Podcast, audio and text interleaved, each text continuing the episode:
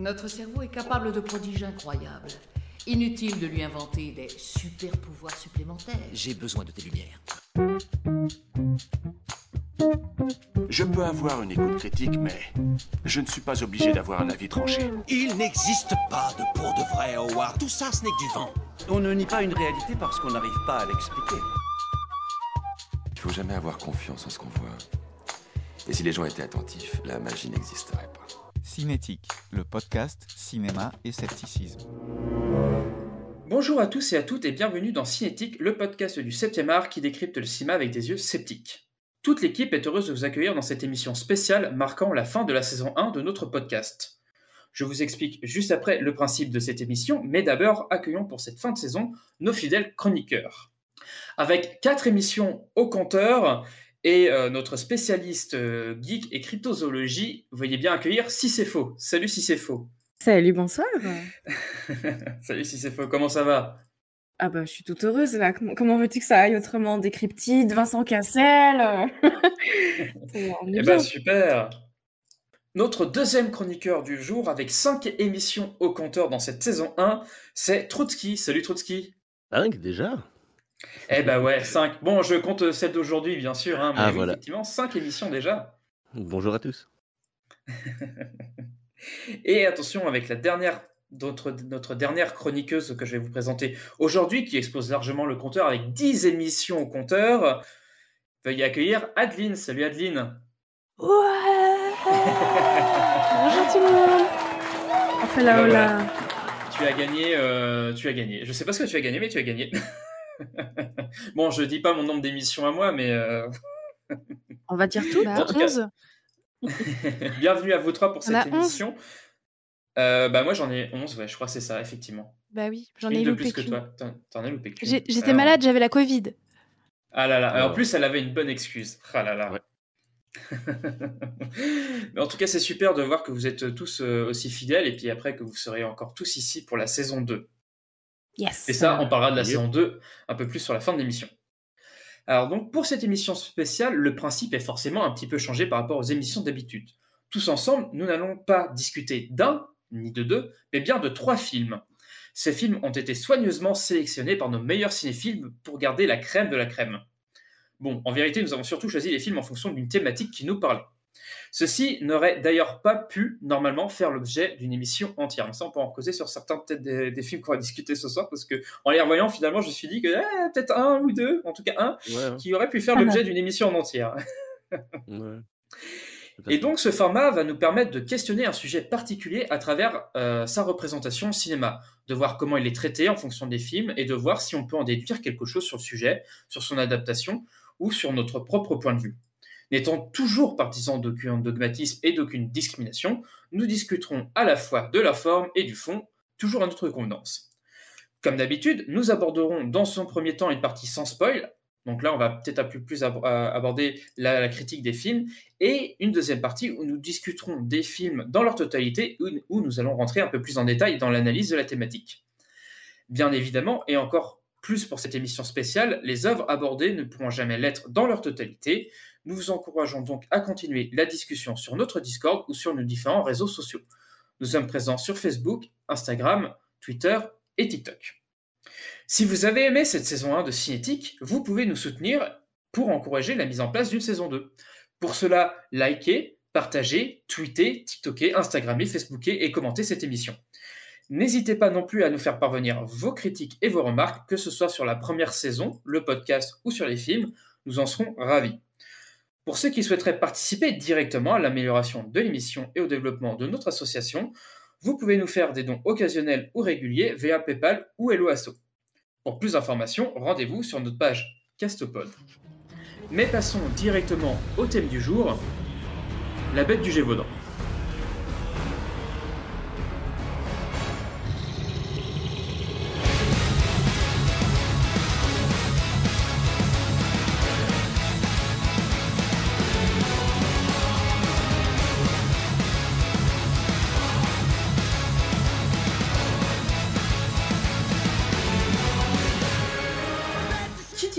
Spéciale dit format spécial, étant donné que nous ne pouvions que très difficilement parler de l'aspect historique de la bête du Gévaudan seul, nous accueillons un invité spécialement pour cette occasion. Bienvenue à toi, FL. Bonsoir à tous, bonsoir à toutes. Et donc, tu es donc un spécialiste de la bête du Gévaudan, d'après ce qu'on m'a dit. Alors, tu peux te, te présenter un petit peu pour nos auditeurs qui, qui ne te connaîtraient pas? Oui, donc, euh, alors, j'ai un peu syndrome de l'imposteur, donc spécialiste, bon, j'ai du mal à me le dire. voilà. Un grand passionné, on va dire, qui travaille dessus. Euh, alors, bah, écoutez, moi, c'est euh, donc, je m'appelle François Louis de, de mon vrai patronyme. Je fais de la vulgarisation scientifique en paléontologie et en herpétologie sur YouTube, sous la chaîne FL Reptile. Alors, herpétologie, tu peux définir pour le coup? Alors, herpétologie, tout simplement, c'est euh, la science qui s'intéresse aux reptiles et aux amphibiens. Ok, d'accord. Donc Et- un grand, un grand lien avec euh, un grand lien avec la bête du Gévaudan, effectivement. Voilà, à première vue, ça, voilà, à première vue, on comprend La pas trop. La théorie de l'amphibien tueur, euh, non, je vois très bien. Et sinon, donc moi, je suis médiateur scientifique et paléontologue au Muséum départemental du Var. D'accord, ok. Et euh, donc sur le coup, ça t'est venu d'où un petit peu cette passion de la, de la bête du Gévaudan? À partir de quand tu t'y intéressais? C'est dans le cadre de tes études ou vraiment dans le cadre plutôt personnel? Alors, c'est complètement personnel, c'est quand j'avais 8 ans, sur France 3, euh, est passé donc le film de Patrick Volson, La bête du Gévaudan, sobrement intitulé. Et euh, mon père, en fait, il m'a dit euh, Oh, regarde, ça va être génial. J'ai regardé, j'ai eu très peur. Et comme quoi, faut vraiment, faut, alors faut vraiment pas beaucoup pour impressionner un, un gosse de 8 ans. hein, Parce que... Mhm. Bon, Ah on verra j'ai après sur le film de Volson, mais... euh, Mais du coup, après, en grandissant, euh, bon, bah, j'ai voulu me renseigner sur le sujet, en fait, et la, la peur, petit à petit, elle s'est transformée en fascination, en fait. Et donc, j'ai commencé à lire vraiment de plus en plus d'ouvrages, euh, les pages Wikipédia et d'autres sites, etc., regarder des documentaires quand je pouvais. Euh, et en fait, c'est à la fin de, mes études en, paléontologie, euh, je me suis dit, c'est bien de lire tout ce qui se fait, mais bizarrement, j'ai eu envie d'utiliser les, outils euh, méthodologiques que j'ai acquéris du coup euh, durant mon parcours pour en fait réfléchir sur le, sujet, me faire mon propre avis et également mieux comprendre aussi la vie des autres. Parce que du coup, j'avais également des outils pour analyser et, et critiquer euh, les, euh, les travaux qui étaient déjà sortis sur le sujet, en particulier sur tout ce qui était les aspects autour de la zoologie en fait. D'accord. Et donc, sur coup, j'annonce à nos auditeurs qu'à la fin de l'émission, FL va nous annoncer qui était vraiment la bête de GT Autant, ce que c'était vraiment. Alors, restez vraiment jusqu'à la fin. Voilà. Il n'y a que moi qui sais. Il n'y a que Non, FL moi, qui je sait. c'est- mon, mon Ben, secret. Euh, voilà. Dans mon prochain livre. Non, c'est faux. c'est ça.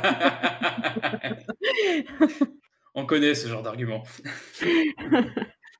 Bon, bah parfait, parfait. Alors, on va pouvoir passer maintenant euh, au premier film euh, de cette thématique, c'est-à-dire La bête du Gévaudan d'Yves André Hubert. Reconnaissez qu'il se passe parfois des choses bien étranges. Et ce sont quelques-uns de ces faits incroyables et fantastiques que vous avez entrepris de nous raconter. Parce que ce sont aussi des histoires vraies. Une sorte de monstre de la taille d'un jeune taureau avec une poitrine formidable. Le tribunal de l'impossible. La bête du Gévaudan est un film de 1967 signé Yves André Hubert. C'est un téléfilm diffusé à l'époque sur l'ORTF. Ah oui, ça, il n'y a que les plus anciens euh, qui connaissent. Il est issu de la série Le tribunal de l'impossible où divers sujets étranges ou paranormaux ont été traités, à l'instar de Nostradamus ou du presbytère hanté de Borlée. Comme vous vous en doutez, on y reviendra sans doute un jour euh, dans les émissions à venir. Quoi qu'il en soit, La bête du Gévaudan traite de... bah, la bête du Gévaudan, hein, c'est plutôt pratique comme titre. Ainsi, donc, en 1764, dans le Gévaudan, une mystérieuse créature sanguinaire sème la terreur, dévorant les enfants. La traque est lancée pour capturer la bête. Le roi dépêche une compagnie de dragons, mais les Lozériens se méfient d'eux. Un célèbre chasseur de loups tente aussi de capturer le monstre. Les hommes parviendront-ils à mettre fin à ce fléau? Bon, voilà pour le synopsis, du, film. Qu'est-ce que vous, vous en avez pensé? Si c'est faux, peut-être pour, pour commencer. Je crois que toi, tu as plutôt apprécié le film.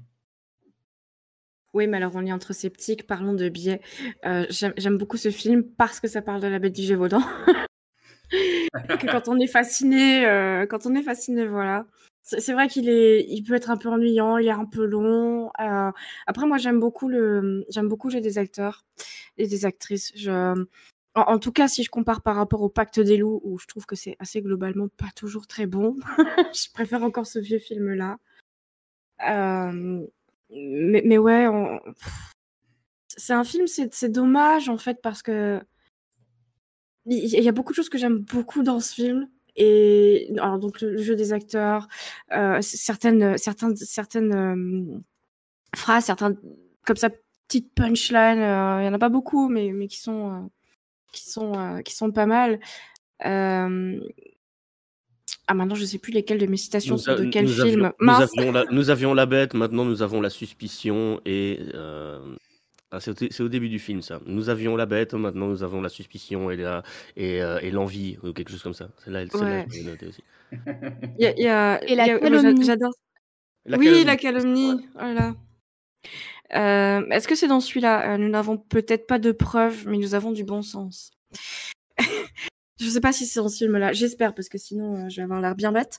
Euh, mais euh, c'est une réplique que j'adore parce que parce que d'habitude, on a tort quand on dit ça, alors que là, ils ont euh, complètement raison. Mais ouais, voilà, il n'y a pas forcément grand-chose de super génial dans ce film que la plupart des gens n'aiment pas pour de bonnes raisons. Mais comme c'est la bête du Gévaudan, voilà, moi je, je le regarde avec plaisir sans aucun problème, quoi. ok, ça marche. Et toi, Troutski, alors pour le coup euh, Bah, m- bah, à contrario, justement, euh, comme moi je suis pas du tout passionné par l'histoire de la bête du Gévaudan, euh, ce film qui est bah, plutôt euh, bon, voilà, a- assez historique, et il, il y a- il est beaucoup moins divertissant que les deux autres finalement. Euh, du coup, moi je me suis un peu ennuyé. Mais, mais voilà, con- contrairement à si c'est faux, comme je, je comprends, si le sujet, si le sujet m'avait passionné, j'aurais trouvé ça kiffant aussi. Mais bon, voilà. Donc, D'accord, ouais, euh, donc c'est. En majorité, un vieux- parce un que le sujet machin, t'intéresse pas. c'est aussi, aussi parce que c'est un vieux machin, faut dire ce qui est, c'est un vieux machin.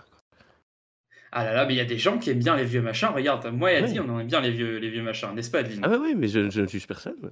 Alors, cette phrase sortie de son contexte, encore une fois. euh, C'était tout l'intérêt de dire cette phrase, justement, ça me faisait marrer. Mais... Ouais, mais j'aime les vieux machins, surtout des années 20. Donc là, c'est un, peu Eh oui. plus- c'est un peu plus récent. Ça- Et alors, donc, c'est un vieux machin des années 60. Est-ce que, comme vieux machin des années 60, est-ce que t'as bien aimé ou pas? Alors, euh, le film de 67. euh, euh, donc déjà, pour commencer, il faut dire, il y a que trois films finalement sur la bête du Gévaudan et c'est trois films français. Donc cette Ouais. histoire elle a fait grand bruit, mais finalement il y a quand même que trois films sur le sujet. Donc c'est finalement c'est très peu sur un fait divers qui est devenu légendaire. Bon, je trouve que c'est très peu. Et donc pour Dont le film qui sont de sortis 67, extrêmement, de- dont deux films qui sont extrêmement proches d'ailleurs, et puis on en discutera après pour le coup. ouais, ouais, ouais. Et, et aucun avec Depardieu, je tiens à le souligner.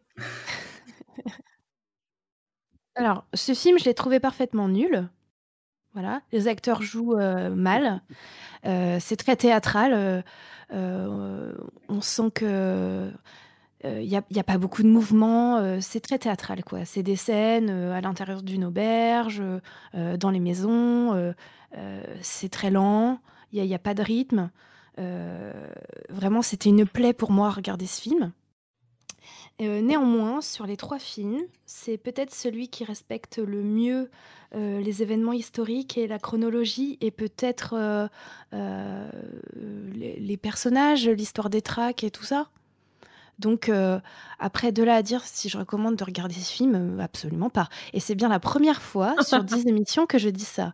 Euh, en gros, Attends, oui, parce que t'étais ce pas là, j'ai film. su l'enquête, je rappelle. hein. Non, regardez ce film si juste vous avez envie de voir les films qui ont, qui ont été faits autour de la bête du Gévaudan. Sinon, je vois pas trop d'intérêt de regarder ce film. Voilà. Bah, peut-être le côté théâtre, justement. C'est- Ça, ça bloque un peu, j'ai l'impression, parfois chez les gens. Euh, euh, que- question, euh, est-ce que le côté théâtre, il vous gêne, vous? Moi, au contraire, j'aime beaucoup ça. Bah oui. Parce que Oui, quand- moi pour aussi, moi, ça- ça gêne parce que quand tu fais un film, euh, tu t'attends à être d- à l'intérieur d'une fiction et pas regarder une pièce de théâtre filmée. Et c'est Mm. là où moi ça me gêne euh, parce que euh, en 1967, on est tellement capable de faire autre chose.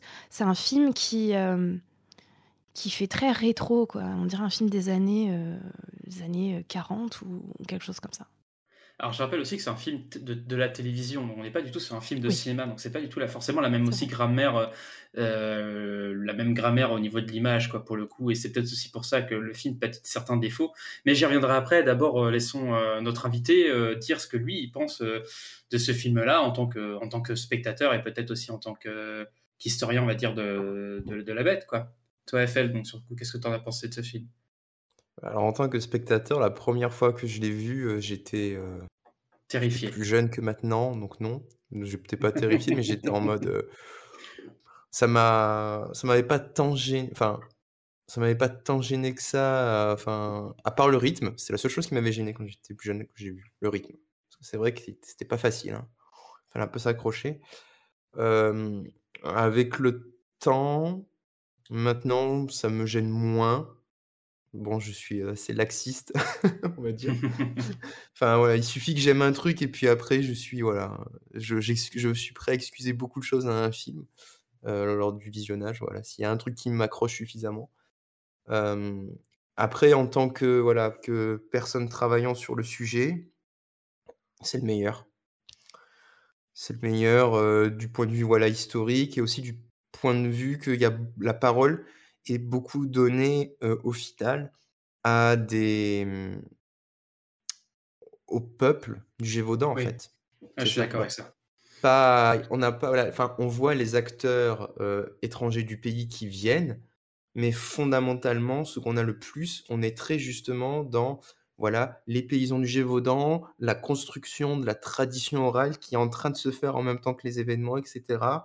Euh, donc ça, c'est, enfin voilà, ça je trouve que c'est quand même très intéressant.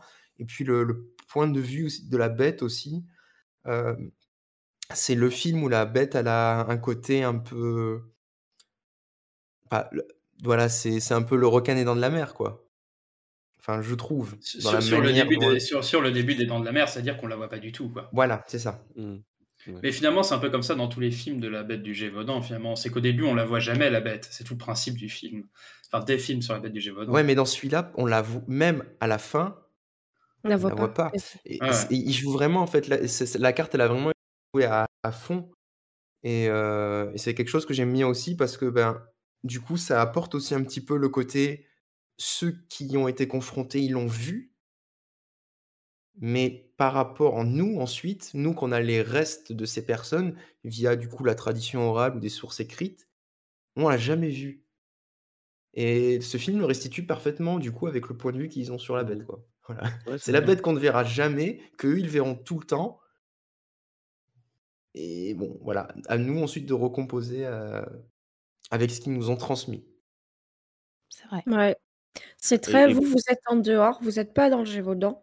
Vous avez des informations, mais vous verrez pas la bête. Nous, on y est. D'ailleurs, d'ailleurs, d'ailleurs, d'ailleurs, on a, on a le, le dénouement, on arrive vraiment, il y a tout qui se précipite à la fin du film, pendant toutes les, j'ai envie de dire, oui, 7, 8 dixièmes première partie du film, on est près des gens, près de, et on voit ce qui se passe avec eux, et puis le dénouement arrive vraiment très très vite, Euh, contrairement aux autres films où ça où Mm. installé, etc. Ici, on a vraiment le dénouement sur les 10 dernières minutes du truc. Mm. Et c'est justement ce que je reprochais en fait à ce film-là, c'est qu'en fait je pense pas que c'est un problème de rythme en fait de la base du film, c'est un problème de narration en fait tout simplement. Mm. C'est parce que le film n'a pas mis en narration en fait des événements historiques et en fait il les a juste racontés euh, les uns au bout des autres en fait. C'est une succession de scénettes euh, qui ont attrait à, euh, à certains événements autour de la bête du Gévaudan, avec pas mal aussi de scénettes qui effectivement, comme, tu le disais, FL, représentent enfin pour une fois en fait finalement le point de vue euh, des paysans qui sont sur place, qui vivent avec la, avec la bête finalement, qui vivent au quotidien avec la bête. Et ça, c'est vraiment, je trouve, le, ce qu'apporte le film en plus, ce que n'apportent pas les deux films qu'il y a par la suite. Il y a vraiment cette question-là du point de vue des, des Lozériens finalement sur les gens qui viennent dans ce pays-là et euh, finalement comment est-ce que eux ils vivent et comment est-ce qu'ils ressentent la bête, qu'est-ce qu'ils en disent? Ça, c'est sans doute le plus intéressant. Après, effectivement, le film échoue en fait à tout simplement être un film en fait tout simplement. Ce n'est pas un film en fait. C'est même pas en fait un épisode de série.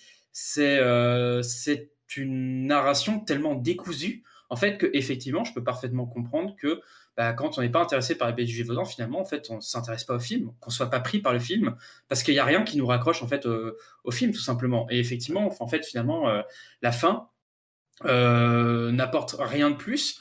Euh, en fait, ne, répond à aucune question puisqu'on ne s'est pas vraiment véritablement posé de questions pendant tout le film. En fait, euh, qui nous a vraiment mené. Quoi. Il n'y a pas véritablement d'enquête. En fait, on subit euh, uniquement cette situation-là sans véritablement, véritablement soit fait quelque chose. Ouais, on subit. Ouais. On, subit. Ouais, non, mais j'aime beaucoup. En fait, ouais, pour, pour, pour, te rejoindre, moi, moi, moi j'ai du mal à, à, rester vraiment concentré pendant très longtemps sur le même truc. Il faut que je fasse plusieurs trucs en même temps, etc. Et, euh, et pour te dire, ce film, je crois, je crois qu'au bout de deux heures, j'arrêtais tellement pas de faire autre chose. Je devais revenir dix minutes en arrière tout le temps pour être, parce que ah j'ai décroché. Et, euh, je, crois que j'ai mis trois heures à le regarder, quoi, ce truc. Euh, quasiment. je préviens avec le film dure pas trois heures, heureusement. non, mais voilà, parce que comme je te dis, comme, comme tu disais que c'était une succession d'éléments et que, le problème était peut-être justement dans la narration, eh ben moi, comme j'accrochais pas à la narration, chaque fois je décrochais et j'étais obligé de revenir en arrière en me disant merde, j'ai loupé des trucs. Voilà.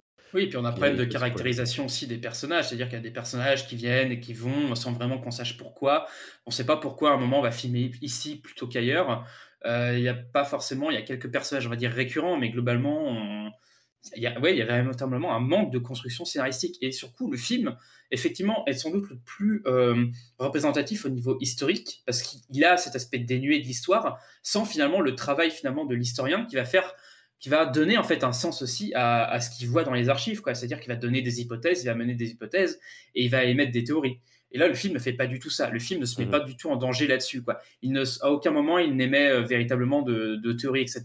Et il n'y répondra d'ailleurs euh, finalement euh, même pas véritablement, en fait. Donc, bah, c'est compliqué. Oui, bien sûr. Après, après, ouais, après, comment dire, le film est, est, intéressant sur certains éléments de mise en scène, quand même, hein, tout de même pour défendre un petit peu le film. J'ai bien aimé cette scène au début, alors qui à la fois est, extrêmement ridicule, mais peut-être la scène qui m'a le plus marqué, c'est euh, c'est le mec qui tape à côté de la fenêtre, on comprend pas trop pourquoi. Donc là, c'est toute la phase ridicule de la scène. Et après, on a en fait cette, image de griffe, sur le, bord de la fenêtre. Et ça, ça marque. Ça, c'est vraiment, y a, là, il y a un petit, une petite pointe d'horreur dans le film qui pointe. Et c'est le seul truc vraiment qui, à un moment dans le film, nous donne une petite émotion. Alors qu'après, le reste, bah, ça sera, ça sera vrai. On n'aura pas une seule émotion pendant tout le film. Ça va être assez, euh, assez bof quoi. Si il y a peut-être l'attaque du des, des, gamins par le loup aussi. J'allais te dire euh, avec euh, Portefeuille, euh, on est quand même dans le point de vue carrément de la bête là. On est au travers de ses yeux quand même. Cette scène, elle est assez, assez bien faite. Ouais, une, là encore, il y a une idée de mise en scène qui est sans doute d'ailleurs liée aussi peut-être à la fois euh, à ce que le film veut montrer ou ne veut pas montrer tout simplement, et aussi peut-être aussi au problème aussi euh, sans du film qui qui a à mon avis enfin qui n'a pas un budget non plus illimité. Euh, et je trouve que pour un budget sans doute télévisé de l'époque, c'est quand même un truc qui, qui s'en sert qui s'en sort pas trop mal. Mis à part en fait cet énorme problème de sérieux qui fait que ce n'est pas véritablement un film en fait. Donc voilà, en gros, mon ressenti sur celui-là. Même si, à mon sens, c'est pas le, entre guillemets, le pire film sur la bête du Gévaudan. Est-ce qu'on peut pas parler de docu-fiction finalement? Ouais, je trouve qu'il y a, un, une tentative de docu-fiction, quoi. Mais je, pense que c'est un peu le, principe. Alors, j'ai pas vu les autres, mais je pense que c'est un peu le principe en fait des, des films de, du, du tribunal de l'impossible en fait, de la série du, du tribunal de l'impossible. Je pense que c'est globalement ça en fait, cette série-là. Ce qui la rend finalement assez intéressant aussi, euh, parce que ça apporte un point de vue qu'on n'a pas autrement. Mais c'est vrai qu'aujourd'hui, c'est un truc qui, euh, qui, qui peut-être euh, a, du mal à, effectivement passionner, à part bah, ceux qui sont déjà passionnés par le, par le truc. Quoi. Je voudrais quand même signaler pour, pour les gens que ça intéresse. Euh, on est en 62 et dans le film, il y a de mémoire au moins deux scènes qui durent plusieurs minutes. 62 ou 67 67, pardon. Euh, donc il y a au moins deux scénettes euh, où il n'y a que des femmes qui ont plus d'une ligne de dialogue et qui parlent entre elles. Voilà, donc si, euh, pour celles et ceux qui connaissent. C'est le test, euh, je sais plus comment il s'appelle ce test. Euh. Je sais jamais, je retiens pas son nom.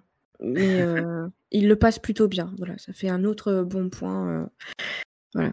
Après, moi, je me pose souvent la question est-ce qu'un film qui vraiment va essayer de te présenter les événements du point de vue des locaux, qui vivent ça tous les jours, est-ce que ça peut être un film à suspense, etc., etc. Euh, je sais pas. Je... à l'époque, les news, ça allait pas comme maintenant. euh, voilà, c'était le contexte est aussi très compliqué. Donc, euh, si on veut faire un, un film vraiment du point de vue des locaux, on, on peut pas faire un film euh, comme Le Pacte des loups. quoi. C'est juste pas possible. On, on est hors de la réalité. Euh, par rapport à ce que tu dis, euh, Cissé, euh, Oui.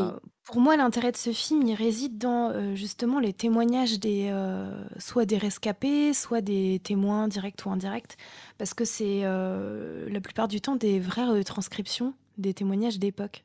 Et du coup, ça, c'est plutôt intéressant. Ça va du, docu- du côté du documentaire et donc du côté de l'histoire, quoi. Donc ça, c'est Ouais. intéressant. Je, complètement, je te rejoins. Après, c'est vrai que sur le jeu théâtral, moi, je trouve que ça passe encore. Je trouve qu'il y a pire en- au niveau de jeu euh, dans les trois films qu'on a sélectionnés. Euh, Je trouve que là, ça passe. Je trouve que ça va avec la, avec l'atmosphère de l'époque, finalement, euh, d'un certain type de jeu à la française, on va dire, de l'époque. Et ça m'a pas choqué plus que ça, en fait. Je peux vous dire mon, mon premier fun fact euh, de la soirée. Vas-y.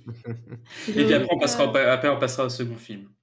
Yes Alors, fun fact, Euh, Pierre Raté Fais un qui joue euh, le capitaine euh, Duhamel. Vous voyez ce personnage?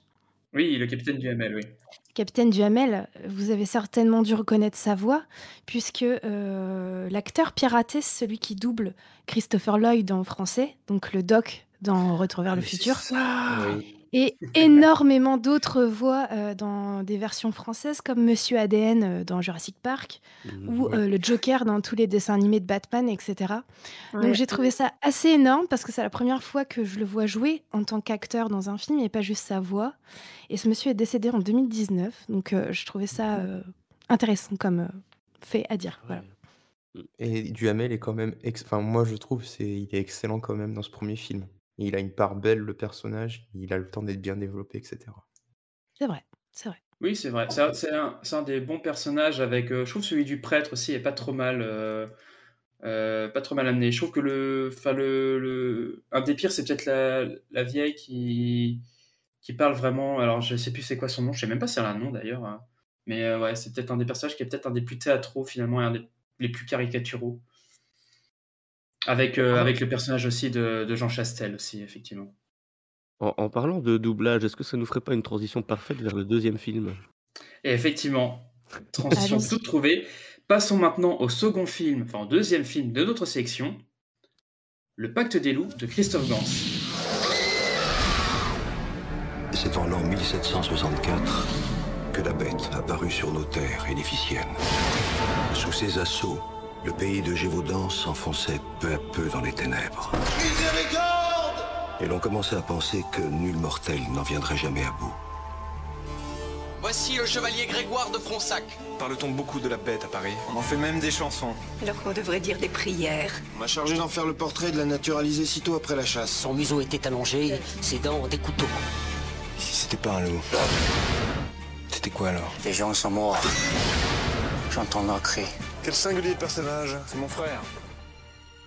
On- On voudrait prévenir les auditeurs et les auditrices, faire un trigger warning concernant le, pacte des loups, puisqu'il y a des euh, agressions sexuelles, il y a un tout petit peu d'inceste et euh, beaucoup de violence physique aussi. Euh, donc euh, voilà, si vous êtes un peu sensible au sang, à la violence ou à tout ce qui est agression sexuelle, faites attention à vous. Regardez-le si vous avez envie. N'hésitez pas à ne pas le regarder ou à le regarder par partie si c'est un peu compliqué. Le Pacte des loups est un film de cinéma. Autant le préciser là, parce que c'est vrai que dans notre euh, triptyque de films, il n'y en a qu'un qui est sorti au cinéma en 2001, coécrit et réalisé par Christophe Gans, un réalisateur français assez peu prolifique, malheureusement selon moi, parce que je pense qu'il a des choses à apporter au cinéma, à qui on doit notamment Silent Hill, euh, la version bien sûr américaine que tout le monde connaît, et La Belle et la Bête de euh, 2014. Alors bien sûr, ce film nous raconte qu'en l'an de grâce 1765, le chevalier Grégoire de Fronsac, naturaliste au Jardin du Roi, est envoyé en Gévaudan pour brosser le portrait de la bête.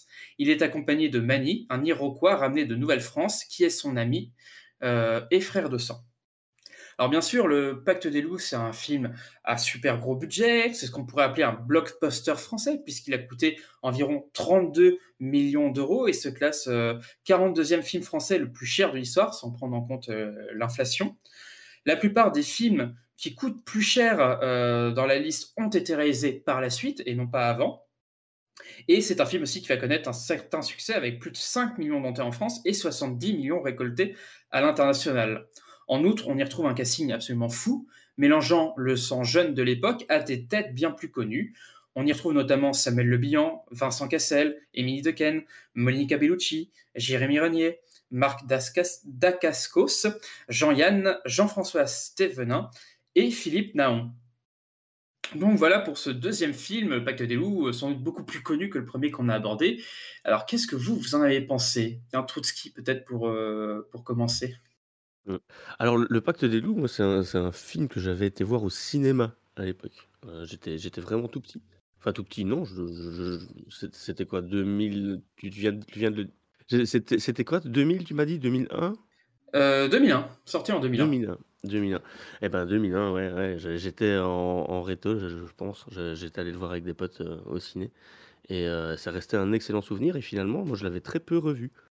Heu et à part les les effets spéciaux de la bête qui ont quand même assez mal vieilli, faut faut faut le Mmh dire, bah, j'ai trouvé ça, excellent quoi, et c'est c'est c'est vraiment c'est un un un des premiers films de genre français, j'ai envie de dire, heu, où il y a tout, où il y a du kung-fu, heu, alors que bon, tu sais bien que les mecs à l'époque, ils se battaient pas comme ça, heu, c'est pas hyper crédible. En plus, le le le mec, c'est un Indien de du du nord de la France, mais mais enfin du nord de la de l'Amérique, mais qui se bat qui se bat comme comme un comme un ninja, heu, bon, tu sais tu tu sais bien que bon, ça ça mar mais mais le film, il marche quoi. Et puis les acteurs sont formidables, tous, absolument. Bon, à part Émilie Dequesne peut-être un petit peu, heu, qui qui qui qui c'est pour qui c'est son deuxième film, je crois et heu, elle est plus dans Rosetta quoi et heu, Oui, elle est peut-être elle est peut-être et moins sur le même, heu, sur le même, heu, comment sur le même ton de jeu que les autres en fait, heu, je pense. Ouais, Ce qui fait ouais, qu'elle paraît un petit peu en en sous-jeu ou un peu effacée contrairement aux autres personnages. Et puis elle est jeune encore, hein, je crois qu'elle a encore 19 ans à l'époque du film, quelque chose comme ça quoi, donc heu, Ouais. bah, oui forcément moins moins d'expérience, surtout que les frères Dardenne l'avaient bah, c'était enfin je pense, je vais pas je vais pas avancer, mais il me semble que c'était pas quelqu'un qui a qui qui avait fait une école de cinéma et cetera, heu, qui c'est c'est quelqu'un qu'ils avaient pris parce qu'elle collait au personnage, heu, Elle avait joué donc dans heu Rosetta, c'est ça? Je sais plus dans Ouais, quoi elle ouais, avait ouais, joué. c'était le pre le 1er film des C'était frères elle dans Dardenne, Rosetta? c'était Rosetta. Ouais, ouais, c'est ça et heu Ouais, c'est et je ça. pense que et je pense que les frères Dardenne l'avaient prise parce qu'elle collait au personnage, bah, en en mode casting et de ça, mais que c'était pas forcément quelqu'un qui avait beaucoup d'expérience forcément, déjà. À cet âge-là, c'est bon. Elle est jeune et puis elle arrive sur un plateau, heu, le casting, c'est digne du MCU quoi, c'est Ah mais je je crois qu'une des premières scènes qu'ils ont tournées, c'est justement la scène où elle est au lit en train de se faire plotter par Vincent Cassel, donc pour une petite nana de 19 ans, c'est forcément, il me semble que il me Ah oui, semble que effectivement, donc ça j'ai ça oublié ça doit être un ça ça doit le être un trigger peu, heu, warning. impression impressionnant. Voilà. Sachant que bon, le film a été interdit aux moins de de 12 ans en France et hors Belgique a été autorisé à tout public sur le coup. C'est à ça que je fais dire Trotsky tout à l'heure. Quand tu l'as vu quand tu étais jeune, heu, tu as eu la chance peut-être en Belgique de le voir, heu, plus Eh jeune ouais. qu'en France. Ouais, ouais, ouais. Les systèmes libéral. Heu, qui c'est qui veut reprendre après après Trotsky? Ou si Trotsky, tu veux peut-être continuer, si d'autres ouais, trucs à ouais, dire? je vais peut-être terminer là-dessus quoi, heu, on on on parlait de, bah, Dequesne, heu et et du fait que je pense que la première une des premières scènes qu'elle a tournées et et que son jeu était peut-être un peu décalé par rapport à celui des autres et qu'une des premières scènes qu'elle a tournées, c'est justement la scène, un un peu un peu violente avec Vincent Cassel et que c'est ça explique peut-être le le décalage aussi dans son jeu. Voilà. Ouais. Ouais, c'est vrai que c'était pas une scè c'était pas une scène facile à tourner non plus, heu, au vu des des b des, heu, du making of, heu, Oui. du du film, quoi. Oui, oui, parce que Vincent Cassel n'est pas tendre avec elle dans le tournage, on le voit, elle se ramasse bien par terre, elle se fait mal plusieurs fois, elle se tord le poignet, elle se fait mal au genou, donc Je suis pas sûr que ce Vincent Cassel qui soit violent, mais c'est en fait, c'est c'est une cascade qu'elle doit c'est une cascade qu'elle doit faire et puis, en fait, à force de répéter parce que Christophe Gans, il attend le la bonne prise, sur coup, elle se elle fait que de se rafler par terre effectivement, puis ça ça devient dur à la fin et puis même elle d'ailleurs, elle se plaint pas, elle veut continuer à Non, continuer bah, ouais, faire. elle elle elle elle a les larmes aux yeux et elle veut continuer à le faire quand même, donc heu, c'est c'est aussi ça le ouais, quand quand tu es, heu, comédien et que tu veux bien faire le truc, heu, bah, ouais, ouais. Alors si je suis il il me semble que par exemple sur des films comme, le Titanic, on avait demandé à DiCaprio et à Kate Winslet, de tourner d'abord les scènes intimes parce qu'après, On est bien, on est tranquille, c'est bon, on se connaît, on a fait le pire, euh, c'est bon, on peut faire le reste. Voilà. Alors je sais pas si c'est ce qu'ils ont essayé de faire sur, euh, sur la bête du sur le pacte des loups, pardon. Mais ça m'étonnerait pas. Après, ça veut pas dire que c'est la meilleure solution pour tout le monde. hein. Oui, bah après ça dépend surtout en fait des plans de tournage, euh, du budget, enfin du budget du film. C'est surtout ça en fait qui va surtout euh, faire que, Ouais. en fonction des- de la disponibilité des lieux, euh, des équipes, euh, euh, etc., etc. C'est surtout ça qui Mmh, va faire que. Et surtout qu'ils n'ont pas eu euh, facile avec le temps. Ils ont eu de la pluie euh, tout le temps. euh, ils ont eu. euh, voilà. des- des- Quand, quand tu regardes justement le making-of, euh, ils, ils ont bien galéré avec, la- avec la météo. quoi. Ouais. Les vents, les bourrasques de vent. C'est ce qui je trouve qu'une fois que tu as vu le, le making of, ça, ça rend le film encore plus attachant, je trouve personnellement. Ouais. Et donc, euh, est-ce qu'il y en a qui veulent reprendre après tout ce qui. FL peut-être, je sais pas si tu veux. Bah oui, moi, moi, j'ai. Pour le voir, celui-là, ça a été, euh, ça a été un peu complexe parce que la première fois que j'ai voulu le voir, c'était ma tante qui l'avait en coffret DVD et qui m'avait euh, dit. euh, Bon, j'étais. Voilà, je, je je je devais avoir euh, 14-15 ans, quelque chose comme ça. Elle m'avait dit Ah non, surtout pas, c'est un film de malade, il faut pas le regarder. ce qui donne encore plus envie de le voir en fait. Ce qui donne encore plus envie de le voir. Et euh, en fait, du Réactance, coup, c'est- réactance. voilà. Et ce qui s'est passé, c'est que alors, l'année où elle m'a interdit de le regarder, en fait, c'est l'année d'après. Euh, en fait, euh, j'ai euh, j'ai négocié entre guillemets avec ma, ma cousine. Je lui ai dit, écoute, tu peux aller, tu prends le DVD pour cet été, on se le regarde en Corse. Et donc elle a pris le DVD, puis on s'est fait une petite soirée ciné autour du, pacte des loups entre cousins, cousines.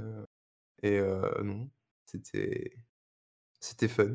Enfin, on avait on avait bien aimé, j'avais bien aimé aussi, et, et j'avais été surpris parce que moi, du coup, Christopher Gans, en fait, le nom, je l'avais connu, mais quand, quand j'étais euh, beaucoup plus petit, en fait, parce qu'il avait. euh, Christopher Gans avait permis la diffusion, en fait, de collections de films de Keiju Ega, D'accord. notamment des, en fait, des premiers Godzilla, etc. Et euh, c'est comme ça, moi, en fait, que je l'avais connu, parce que du coup, il y avait son nom sur les VHS, en fait, vu que c'était lui qui avait créé, la, qui avait permis la collection à ce qu'elle arrive en France. Et du coup, j'étais en mode, euh, enfin, quand j'avais vu son nom sur le DVD, j'étais en mode, en plus, ah, c'est grâce à lui que j'avais découvert le Godzilla japonais et tout. J'étais, en fait, déjà content avant même de voir le fait que ça parlait de la baie du Gévaudan et sujet que j'aimais à l'époque. euh, voilà, en tant que petit curieux, quoi. D'accord, ok. Et encore aujourd'hui, ton point de vue sur le film, il a, il a changé ou, ou pas du tout? Ah, pour le côté historique, oui. Pour le côté spectateur, euh, ouais, les effets spéciaux de la bête, ça, ça pique. Ça, c'est pas faux. Ça pique. Et Samuel Le Bihan, j'ai, j'ai, toujours du mal avec Samuel Le Bihan. euh, la... Quand il quitte son rôle enquêteur et qu'il passe plus dans le côté homme d'action. Je sais pas, je, je trouve qu'il y a quelque chose qui fonctionne pas, en fait. Et on, on parle du, du- de son cosplay de Brevard à la fin là Voilà, c'est ça. Mais c'est ça que je trouve, j'ai du mal. Je sais pas, ça passe, ça, ça passe toujours mal. Cosplay raté, s'il vous plaît. Un peu de respect pour les geeks. Ah mais c'est vrai qu'après la, la, la, les- la scène de fin, euh, d'action de, de fin, il y, a- il y a des trucs assez what the fuck quoi. Je trouve que c'est pas le truc le plus what the fuck de la scène de fin pour le coup. Mais c'est ça aussi qui fait tout l'intérêt je trouve, de- du pacte des loups personnellement. Hmm. Ouais, j'aime toujours. bon. Voilà, quand même, j'aime toujours. Il y a quand même un attachement en fait finalement au film qui se fait. Après, euh, qui, qui c'est qui veut reprendre euh Ne vous battez pas. Euh, non. Euh, alors, Le Pacte des loups. C'est un des premiers films que j'ai eu en DVD quand j'étais ado. Je l'ai vu euh, énormément de fois, vraiment. C'était un de mes films d'ado, quoi. Donc, Ouais. donc je le connais très très bien ce film. Mais là, ça faisait longtemps que je l'avais pas vu. Je l'ai revu pour l'émission. Bon, j'avoue qu'aujourd'hui, je le trouve un peu kitsch. Il y a, y y des choses qui ont mal vieilli, hein, comme vous. euh, Samuel Le Bihan, Ah comme nous, bah, bah, merci, ça fait plaisir. mais non, comme que vous venez de mais dire. en, en, en savoir qu'on a mal vieilli, quoi. Je... Euh, ouais, Samuel Le Bihan, bon, j'ai du mal euh, un peu avec son jeu. Et aussi, euh, déjà ado, j'avais ce problème, c'est la coupe de cheveux. Je trouve que la perruque, ça marche pas. Et du coup, euh, pendant tout le film, je pense qu'à ça, à ses cheveux. Je me dis, ça va pas, ça va pas. Et à la fin, bon, avec euh, les peintures de guerre, euh, vous, vous pensez à Braveheart, moi, ça me fait penser à, à- à un série Z de, euh, du dernier des Mohicans, quoi. Oui, oui, c'est vrai que ça marche aussi. C'est. Voilà. Bon. Hein Bon, déjà, tu regardes il a- Mani et tu dis, tu Ouais. penses le dernier des Mohicans, quoi. Je sais pas si c'est lui, mais en tout cas, tu, tu fais le. enfin, On dirait une parodie. Ouais. C'est un ça. peu bon, voilà. Mais après, euh, le pacte des loups, euh, je pense que c'est logique qu'il ait été réalisé parce que il prend à bras le corps la légende de la bête du Gévaudan. Il en fait un film sensationnaliste avec euh, des grosses scènes de combat. Là, sur les trois films, c'est le seul qui qui fait des meurtres de la bête un, un moment d'horreur et de cinéma, alors que les deux autres films évitaient plutôt ça. Donc euh, c'est logique qu'il y ait un film comme ça qui existe euh, sur la bête, finalement. Et il y en a qu'un, Mhm. c'est bizarre d'ailleurs. Il, il aurait dû y en avoir plus parce que c'est ce genre de fait divers, euh, normalement, le cinéma les surexploite. Mais donc là, finalement, il y a que le Pacte des loups qui qui prend ce biais-là et qui part loin dans les théories. On y reviendra après, mais un peu, euh, un peu complot et tout ça. Donc euh, c'est logique qu'il existe. Je, je trouve qu'il est plutôt bien fait quand même. Euh, et euh, ouais, moi je retiens surtout les scènes de combat parce que Christophe Gans, il a une façon de filmer assez particulière puisque il est partisan de la multicam, c'est-à-dire qu'il va tourner une scène avec, par exemple, une dizaine de caméras autour. Et euh, c'est au montage où il choisira les angles qu'il veut garder, alors qu'en général, on fait euh, euh, des storyboards et on décide à l'avance l'angle de prise de vue. Lui, il fait le contraire. Bon, il, a, il a été assez critiqué d'ailleurs pour cette façon de faire. Mais du Ouais, coup, ça, donne fait, des. Ouais. Ça fait, ça fait des scènes euh, très, très surmontées, en fait. Ce qui est un peu aussi un des problèmes de montage euh, bah, du Pacte des Loups, en fait. Parce que on sent qu'il y a, il y a- en plus, en regardant le making-of, on sait qu'il y a des vrais entraînements de combat, etc., qui sont ultra intensifs derrière. Et le problème de cette façon, peut-être, de, de filmer, alors, ça, ça se voit pas trop encore dans le making-of, je trouve. Je crois que c'est vachement, dans le making-of, il est, il a l'air beaucoup plus, euh, axé sur une caméra, euh, j'ai l'impression. Mais bon, en tout cas, c'est vrai que, de toute façon, les scènes d'action sont extrêmement surcutées. C'est un des problèmes du, du Pacte des Loups, je trouve. Mais je trouve que ça donne un côté très vivant. Mhm. Euh, c'est ah, bah, évidemment ça pimpe, euh, ça, ça pimpe euh, l'histoire quoi. Et je trouve ça moment- assez sympa. Non, mais non, c'était juste pour, pour revenir sur ce que Vivien disait. Il y a un moment dans le making-of où euh, il veut absolument qu'une scène de combat soit faite en, en entier. Et là, on comprend, si, si du coup il y a plein de caméras différentes, on comprend pourquoi il veut que cette scène soit tournée en entier et qu'elle soit pas tournée en deux ou en trois fois. Euh, moi aussi, dans le making-of, j'avais l'impression y avait- je comprenais pas pourquoi il voulait f- absolument qu'elle soit faite en une, en une fois. Si avec, ouais. Mais du coup, s'il y a plusieurs caméras et s'il si, s'il est adepte du multicam, je comprends vachement mieux. En fait. Voilà, Mhm. c'était juste ça. C'est Alors, sa si signature. de- Oui. Il me semble que c'est le réalisateur, je, je- je crois. Euh, je sais pas si c'est au scénario, mais il me semble bien que c'est réel. Qui est un fan de, de cinéma américain à ce moment-là, qui, si, si, si je me rappelle bien hein, ce que j'ai entendu dans, le- dans les interviews, euh, il regrette un petit peu cette fermeture française au, au cinéma, euh, euh, au cinéma euh, de, de- à différents De cinémas, qu'on parle de kung-fu, de genre, etc. Il avait envie de ramener ça, quoi. Euh, D'où le Oui. fait qu'on ait un film euh, très très bon hein, de kung-fu, d'horreur, de KPDP, de western, de genre d'époque. Peut-être moins bien pour parler de peut-être de la bête parce que comme disait Aline voilà on est dans du, sensationnel. Mais euh, voilà c'est vraiment un mec qui était fasciné de cinéma et qui a voulu ramener tout ça un petit peu en France parce qu'il était un peu frustré que les Français ne le fassent pas Ouais, on est, on est purement dans un film, à mon sens, on est purement dans un film mythique, quoi, qui mythifie la bête, qui mythifie énormément de choses et qui prend énormément de, on va dire, de, choses, effectivement, comme tu, tu disais, si c'est faux, comme tout le monde l'a dit, en fait, de, choses d'autres cinémas, notamment, on l'a dit, pour les scènes de combat, etc., notamment, il pense aux scènes de kung-fu, parce que même un entraîneur euh, euh, chinois, euh, hongkongais, je sais plus, qui, qui était là pour, euh, pour entraîner les, personnes, donc effectivement, c'est très, très inspiré de ces méthodes-là, même si lui, il a mis le holà pour pas que ça ressemble trop, justement, au kung-fu, pour pas que ça, pour pas que ça fasse trop, justement, on va dire, orientalisé. Mais moi, je trouve que c'est un film qui est, qui est, génial là-dessus parce que c'est un film qui aborde des sujets euh, à travers la bête. C'est-à-dire que la, la bête n'est pas en fait son premier sujet, en fait. C'est ce que va raconter, Mm, mm. euh, ce que va permettre, en fait. finalement, de raconter la bête. Et euh, il en fait justement un film. Quand je dis mythique, c'est mythique dans le sens où il va reprendre en fait des grands mythes. Je sais pas si on peut dire mythe en fait, mais il va, il va, il va, il va se servir en fait de, de cette bête-là pour parler de ce sujet beaucoup plus gros en fait que juste euh, de la bête. Et notamment, il va parler euh, des lumières face euh, aux, aux obscurantistes en fait, euh, de la science face à l'obscurantisme. Il va parler de tous ces sujets-là, de l'avancée euh, euh, des, des connaissances humaines, des attitudes réactionnaires face à ça. Il va parler à beaucoup, beaucoup, beaucoup plus de choses en fait que uniquement la bête.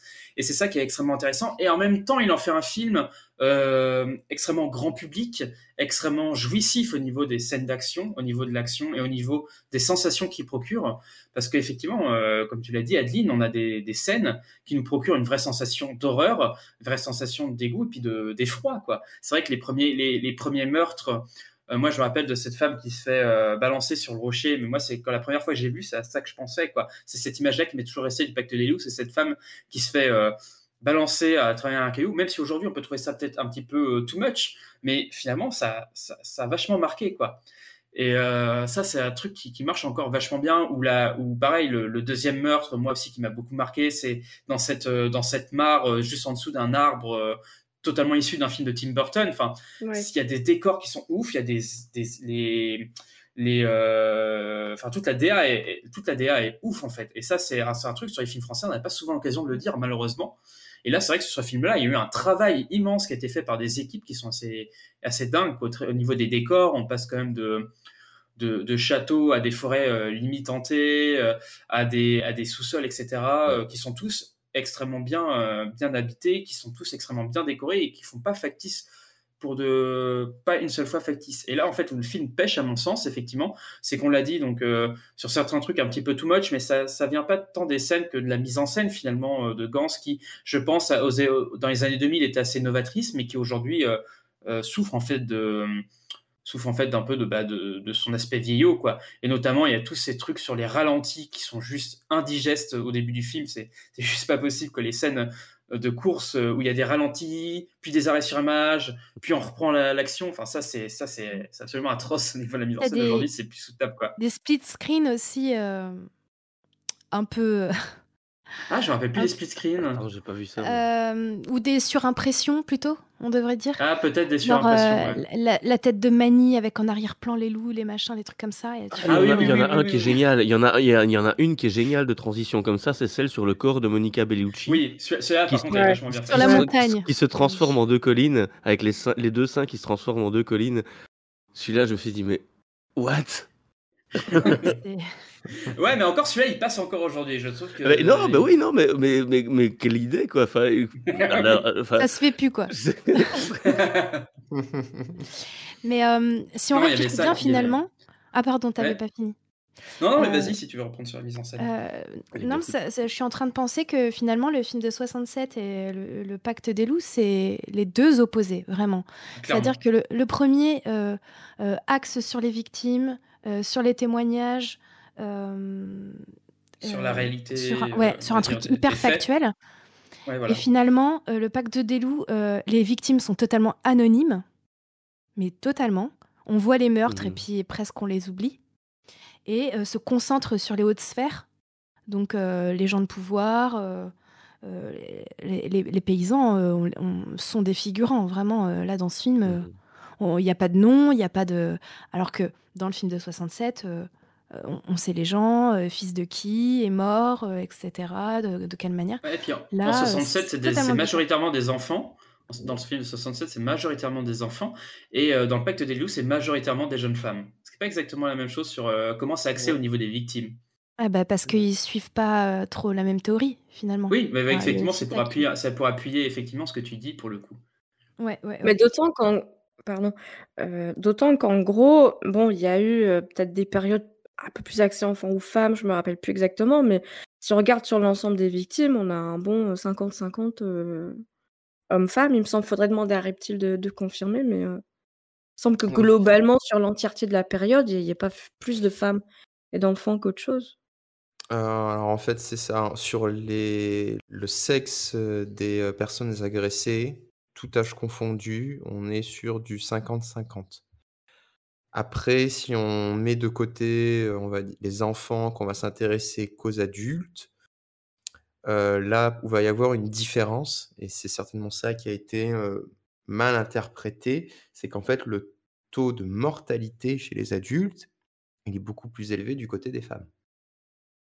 Mmh, d'accord. Et Ouais, c'est c'est je ce ça, ça a été du coup mal interprété, souvent en les femmes ont été plus attaquées. Ouais. Mmh Parce qu'on Voilà. oublie souvent les enfants, en fait. Dans Oui, les dans les les les enfants, c'est le plus. De toute façon, les enfants, c'est le plus de victimes, heu heu, environ les 3/4 des victimes, ce sont ce sont des enfants, de jeunes donc pour les plus vieux qui vont avoir, heu, 15-16-18, heu, voilà. Est-ce qu'on a Parce une idée du c'est eux nombre qui sortent les total pardon, est-ce est-ce qu'on a une idée du nombre total de victimes?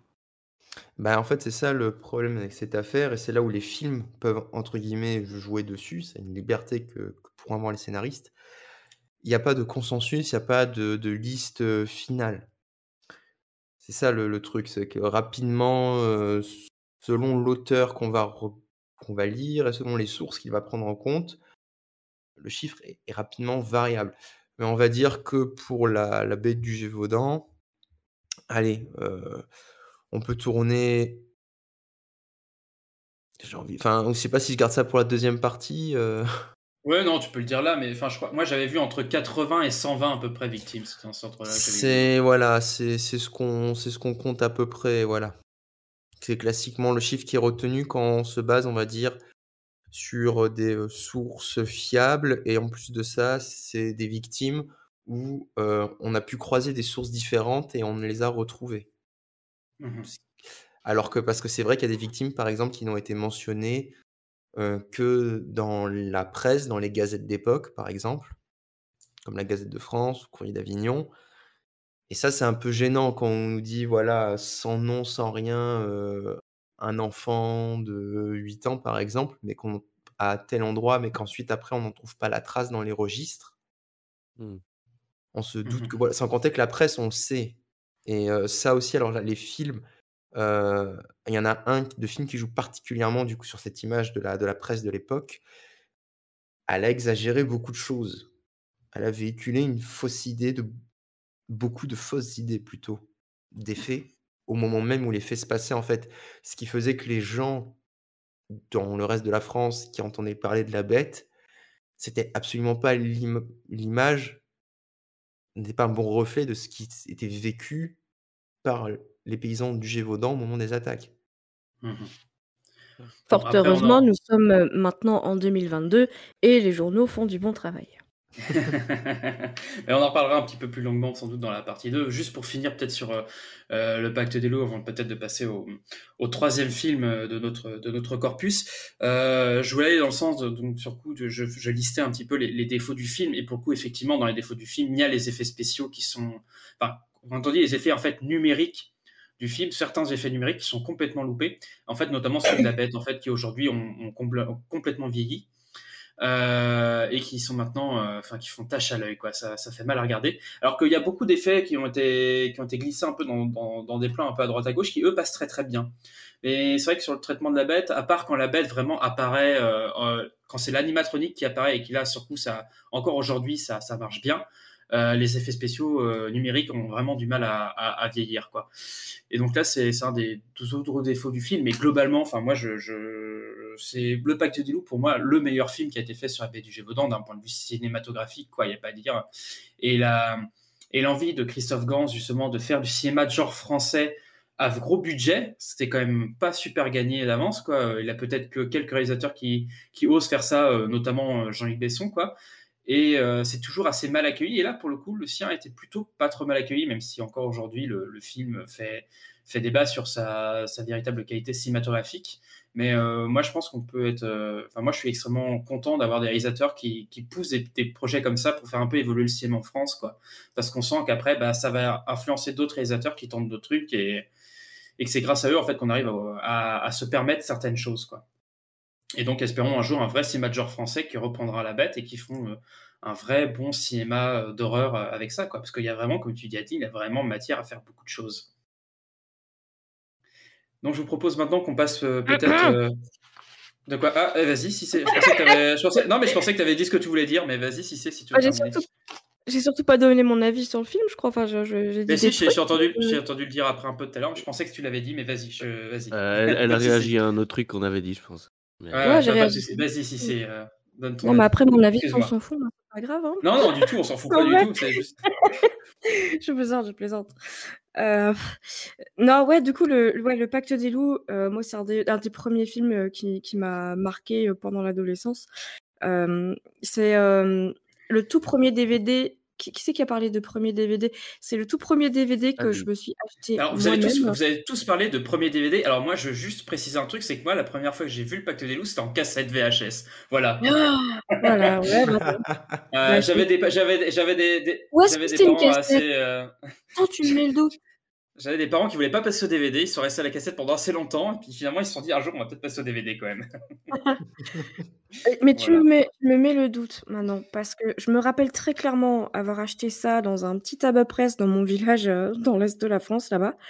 Euh, c'était la fête des pères ou l'anniversaire de mon père, je sais plus, j'avais encore rien acheté. Je vois le film et je me dis, ça c'est le genre de truc qu'avec mon père on, on aimerait kiffer. Enfin, je vois le film, je vois le, la cassette ou le DVD, je sais plus maintenant. Et je vais rentrer avec ça à la maison, je vais regarder ça avec mon père, tout excité. Mon père moi, on aime bien regarder des trucs un peu flippants et tout. Puis je, vais me prendre que des claques en fait. Euh, je crois que c'est toi, Vivien, qui disait c'est un film pour grand public. Je, je sais pas. Si, on est un peu sensible comme moi, je suis pas sûre parce que moi, je suis ressortie du film. euh, déjà le début du film me choque, je trouve ça assez violent. Mais bon, encore une fois, je suis très sensible. Euh, je vais voir un mélange de tout ce que j'aime euh, au cinéma et que je vois jamais en France. hein. on le redit, un kung fu horreur, KPP, western, genre époque, euh, et je suis sûre qu'on en oublie. Il y a beaucoup de choses dedans. Et surtout, ça va être le, film qui moi va tout déclencher en fait. C'est-à-dire qu'après la bête du Gévaudan, je vais aller faire quelques petites recherches et puis je vais, je vais tout de suite être fascinée. Et derrière, je vais découvrir Nessie et vous savez mon amour pour Nessie. Et, et voilà, moi, il y a un seul truc vraiment qui. Enfin, il y a beaucoup de. Enfin, il y a beaucoup. C'est vrai, vous êtes toujours là? Ouais. Oui, oui, on est toujours là, on t'écoute en fait, euh, religieusement. Du coup, c'est vraiment le film déclencheur pour moi euh, par rapport au, au Cryptide. hein. À ce moment-là, je ne sais pas trop ce que c'est. Je vais faire quelques recherches sur la bête du Gévaudan. Je vais découvrir qu'il y a d'autres histoires sur d'autres. Je vais en arriver assez rapidement à Nessie et, et vous savez l'amour que j'ai pour Nessie. Euh, ah, il y a pas mal de, critiques à faire euh, au niveau des films. Vous les avez déjà faites. Je ne vais pas revenir dessus. Moi, il y a juste un, vraiment un truc qui me gêne. C'est la première moitié du film. C'est le ton du film. Euh, je trouve ça assez dingue parce qu'en France, on est plutôt fanat de théâtre, on en fait beaucoup, on en regarde pas mal. Mais dès qu'on essaye de théâtraliser un petit peu à la télévision, je trouve que ça passe mal. Je trouve que le début, le ton est, est euh, pas assez assumé théâtre. euh, et, et- et du coup, moi, je sais pas où je suis, ça m'embête. Un peu comme vous, en fait, avec, euh, avec le premier film de 67. Euh, mais après, plus ça va, plus c'est excellent. Cassel est incroyable. Je sais plus qui joue Mani, mais, mais il est incroyable. Même Marc si. Dacascos. voilà, un, un de mes chouchous. Et, voilà, mais en tout cas, moi, c'est clairement un film qui, qui m'a marqué parce que euh, voilà, c'était un cadeau fait à mon père, parce que c'était le premier cryptide et tout ce qui va derrière, parce que je découvre Vincent Cassel et je n'ai jamais ensuite arrêté de toujours découvrir Vincent Cassel, qui je trouvais toujours très très bon en méchant. Euh, Bon, ce qui est génial avec, Mais- avec Vincent mais- Cassel, oui. même en gentil, il est flippant. Non mais en méchant, en méchant, en méchant, il est merveilleux. Il y a, il y a- il y a des gens comme ça, quand ils jouent les psychopathes, ils sont, ils sont Ouais. tellement bons, quoi. Euh, Ouais. Tom Hiddleston, Alan Rickman, euh, qui nous manque. Tu nous manques, Alan. Reviens allez, nous. le- Anthony Hopkins. Anthony Hopkins. Anthony Hopkins, Anthony Hopkins, euh. Mais il est encore euh, vivant, lui. Il nous manque pas. allez, hein. ah, Rassurez-moi. Ah, oui, oui, il est encore vivant. D'accord, Defoe, Defoe, Willem Defoe. Willem Dafoe. Ouais. Oh là là, excellent aussi, ouais. ouais. Claire. Bon. Mais ouais, il y a le côté euh, théâtralisé, théâtralisation pas assumé jusqu'au bout au début qui me gêne. Euh, voilà. Si vous voulez un très très bon exemple de théâtralisation à la télé, je vous conseille le- le- l'épisode 1 de, la série Loki. Parce que vous avez un acteur, Tom Hiddleston, qui vient vraiment du théâtre, et les, meilleures écoles de théâtre euh, euh, chez les, en Angleterre. hein. Et là, vous avez quelque chose qui fonctionne vraiment. Dans les films français, je trouve qu'ils sont toujours à côté. C'est peut-être d'ailleurs ce qui me gêne en gros dans tous les films français. C'est ce côté, on va essayer de théâtraliser, mais on le fait pas bien. Et le ton, du coup, je le trouve assez moyen au début du film, en tout cas. Ah, moi, je trouve que le début du film est, est mythique, moi, pour le coup. Les Ah oui, non, mais premières- juste le ton. Ouais, C'est tout. Juste le ton, ouais. je, trouve que, le- je trouve que l'ou- l'ouverture du film est assez dingue. Euh, Alors, il y a cette scène avec la Révolution qui, finalement, c'est pas celle qui marque le plus, mais la première attaque est dingue. Et ensuite, l'arrivée euh, de Mani et, euh, et de l'enquêteur euh, en, en Gévaudan De Fronsac. avec euh, de Fronsac, ça, et quand ils arrivent et puis qui, qui tatanent les, euh, les soldats, là, euh, cette scène-là, elle est ouf, quoi. Et en tant que scène d'introduction de personnage, c'est dingue, quoi. Ça, ça marche vraiment euh, du tonnerre, quoi. Et pour le coup, c'est pas très théâtral. C'est justement, effectivement, c'est très cinématographique et c'est pas très théâtral. Et c'est ça, justement, que moi j'aime bien dans, pacte, euh, enfin, dans Pacte des loups, pour le coup, qui va être beaucoup plus cinématographique que les deux autres films dont on, dont on, dont on va traiter, enfin, dont on a traité et dont on va traiter maintenant. Euh, ça me Ah, permet juste, de faire. Ouais, vas-y. Ah, je te- Ah, une je super transition transition. on allait faire la transition. Elle était trop bien. Euh, juste, juste, juste, juste, je trouve que c'est le ton qui est théâtralisé, hein, dans la façon dont ils parlent les acteurs. Hein. Euh, je, parle que de ça. Hein. Voilà, le ton qui est pas très très juste. Une- la moitié du début du film. Après, ils sont tous parfaits. Surtout Vincent, qu'on embrasse, qu'on l'adore. Ouais, c'était juste pour rebondir sur ce que tu viens de dire, Vivien, parce que en fait, euh, euh, ce film est devenu culte aussi euh, par ces deux personnages, donc Mani et De Fronsac, qui sont euh, en gros plan sur euh, euh, l'affiche du film, et on peut les reconnaître à leur costume. N'importe qui fait un cosplay. euh, de, de Fronsac, on va reconnaître le pacte des loups, quoi. Et ça, c'est quand même assez symbolique euh, euh, de la réussite aussi de ce film à créer des vrais personnages. Ces deux-là sont, réussis. ouais. Avec les tricornes, les, les, La pluie. les redingotes, non, les- comment ça ouais. s'appelle, je ne sais pas. Les, les grands manteaux. Et Ouais. euh, ça, c'est mythique. C'est devenu. Il y, a un euh, petit côté, vraiment- il y a un petit côté Highlander avec les grands manteaux et tout, euh, qui marche pas mal aussi. Non, ça- Le, oui, le, le, le, le, le truc devant le nez aussi, hein, surtout. Ouais, parce que le, le tricorne, c'est d'époque, le, le, le manteau, c'est d'époque, mais il y a le côté masque devant le nez, quoi, qui, qui, qui fait tout, en fait. Alors ouais, si vous voulez un- une fun fact, ils ont pris que, alors euh, avec la recherche sur la costumière, ils ont pris que des habits d'époque, mais des habits d'époque qui euh, pourraient être portés aujourd'hui en fait, qui font pas trop tâche. euh, et c'est pour ça que le film fait très moderne en fait dans, dans ses, dans ses costumes, alors que c'est des costumes d'époque. Donc ils ont pris que des matières assez nobles comme le cuir, etc., qui marchent encore, qui sont des matières qui marchent encore bien aujourd'hui. Et leur but c'était de dire est-ce que ce vêtement-là, quelqu'un pourrait le porter aujourd'hui? Et je pense que ça rend aussi le film assez classe par rapport à ça. Ça marche pas mal sur cet aspect-là. D'où le César des meilleurs costumes. Ah ouais, non mais il le méritait clairement. Bien vu. Clairement mérité. Alors en passant de César des meilleurs costumes, maintenant qu'on a bien baisé la première transition, eh ben, la deuxième elle est bien pourrie. Parce qu'effectivement celui-là il ne méritait pas un César des meilleurs costumes. Nous passons au dernier film de notre corpus, La Bête du Gévaudan de Patrick Volson. Que se passe-t-il? La bête a encore tué? Je suis médecin. Le diable. Je suis homme de science, pas de superstition. Nous ne pouvons pas tolérer qu'un loup ridiculise notre royaume. Quelqu'un utilise la terreur qu'ils inspirent pour maquiller ses propres crimes. Un homme Vous blasphémez. À qui pensez-vous? Alors La Bête du Gévaudan c'est un téléfilm réalisé par Patrick Volson, diffusé pour la première fois en janvier 2003. Il est produit notamment par la RTBF, Arte et TV5 Monde. Nous devons le scénario à Brigitte Peskin et Daniel Vigne. Est-ce que ce nom vous dit quelque chose, mes chers chroniqueurs? Daniel Vigne? Oui, mais je sais. Daniel Vigne, attends. Eh oui, hein, ça dit quelque film. chose. On a, eh ben on ouais, c'est le réalisateur. Eh ben oui, c'est le réalisateur du Retour de Martin Guerre qu'on a traité dans Ah la oui. septième émission de la saison. Au passage, hein, Ah, oh là. liké, commenté, etc. Mais oui, effectivement, on a déjà traité de Daniel Vigne dans cette émission et donc il a participé au scénario de ce film. Alors, euh, La Bête du Gévaudan donc, est sortie peu de temps après le Pacte des Loups euh, et a le bon goût de nous sortir un scénario original que voici. Donc, en Lozère, en 1767, plusieurs femmes et enfants ont été retrouvés morts, dépecés par un mystérieux animal. Pierre Rampal, un médecin, arrive au village de, arrive au village de Saugues. Des battues se mettent alors en place, mais les meurtres continuent. Pierre Rampal tente de comprendre quelle bête est à l'origine de cette terrible meurtre. Toute, euh, toute ressemblance avec un autre film serait bien fait, parfaitement fortuite. On retrouve ici Jean-François Stevenin, déjà vu dans le, dans, dans le Pacte des loups, mais aussi son fils dans le rôle principal, Sagamore Stevenin. Ou Stevenon, ouais, je me suis peut-être fait une erreur ici. Stevenin. Stevenin, ouais, j'ai mis Stevenon, je sais pas pourquoi. Non, la famille son Stevenin, ils sont tous comédiens. Ouais, c'est ça.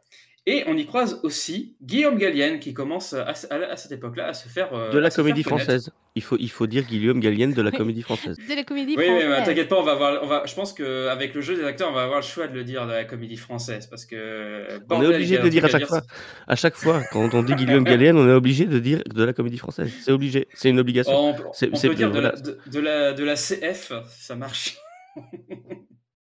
Bah moi, je propose à, à Eiffel de commencer sur ce film, puisque c'est ce film-là qui t'a donné envie de, de travailler sur la bête et que tu as découvert en, en premier. Alors, euh, entre, entre ton premier visionnage et, et ton visage aujourd'hui, euh, qu'est-ce qui, qu'est-ce qui a bien pu changer?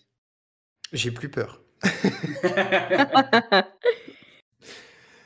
Euh, mais alors, ce qui a beaucoup changé, en fait, c'est que, bah, autant justement avant le film m'impressionnait, autant maintenant, euh, je sais pas, j'ai l'impression de voir un téléfilm, euh, c'est un peu le téléfilm de ouais, France Télévisions, quoi, voilà. Ah, Il y a le- bah, il n'y a le pas petit France en- Télévisions, mais c'est bien un téléfilm.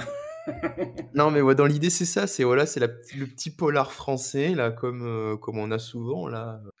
Alors attention, c'est la RTBF. Alors on dit français, mais euh, bon, la RTBF, Ouais, c'est belge. hein. voilà. Enfin, en termes de ressenti, voilà.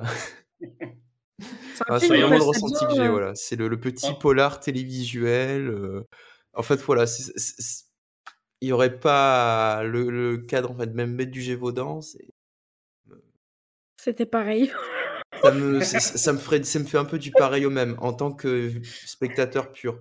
Alors, en termes historiques, ah, il y a des trucs qui sont bien intéressants quand même. euh, Et euh, là, franchement, la thèse le- enfin, qui est démontrée, hein, je m'y attendais pas. Et avec du recul, c'est assez intéressant parce que si on fait, enfin, si on fait une chronologie justement des différentes thèses de la bête, dans ce film, ils sont allés récupérer une thèse qui est plus ancienne que celle proposée dans le Pacte des loups, alors que le, il a été fait après.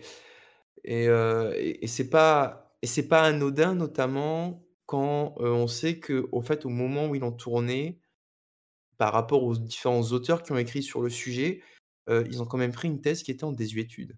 Déjà à ce moment-là, encore plus maintenant. Mais on en reparlera un peu plus après. Mais je, je pense que c'est un, des gros points positifs du film, cette, cette thèse en fait, euh, qu'avant ce film. Je trouve que c'est un des, un des gros points positifs du film qui, moi, à l'époque, m'avait justement beaucoup intéressé la première fois que j'ai vu ce film-là. Et justement, euh, quand j'étais un peu plus jeune, voilà, euh, que je recherchais un peu plus des films, entre guillemets, qui disaient la, vérité, en fait, on avait beaucoup plus tendance finalement à croire euh, à cette thèse-là, donc de du Gévaudan, parce que dans la manière de, de filmer, etc., un peu plus, on va dire, naturaliste que le Pacte des loups, il y avait quelque chose de bien plus intéressant finalement euh, que dans le Pacte des loups, qui pour le coup était vraiment très, euh, comme on l'a dit, hein, qui, qui se revendique de pas suivre l'histoire de la bête, mais qui revendique de faire du grand spectacle. À l'époque, moi, ça m'intéressait beaucoup.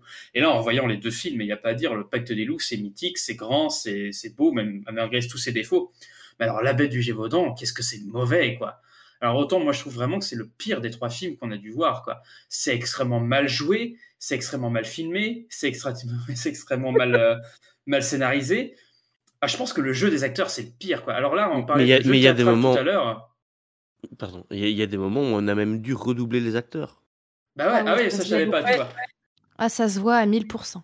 Ah ouais, j'ai pas, j'ai pas fait gaffe, mais enfin c'est tellement, enfin de toute façon, je, enfin moi c'est, je mettais surtout sur la diction, c'est mauvais, mais c'est mauvais, mais c'est, euh, mais c'est comme, ouais, c'est, c'est théâtral au possible quoi, et, et c'est vraiment ce qu'on fait de plus mauvais dans, dans, dans le téléfilm français quoi. C'est, c'est, c'est assez incroyable. Et en plus de ça, il y a tout un manque de diversité de décors assez incroyable. Enfin, on retourne toujours sur les mêmes décors, alors que le Gévaudan quand même c'est, c'est beau. Là, on n'a pas l'impression de voir quelque chose de beau quoi. On est vraiment euh, cloîtré dans des petits décors. euh, vraiment insignifiant.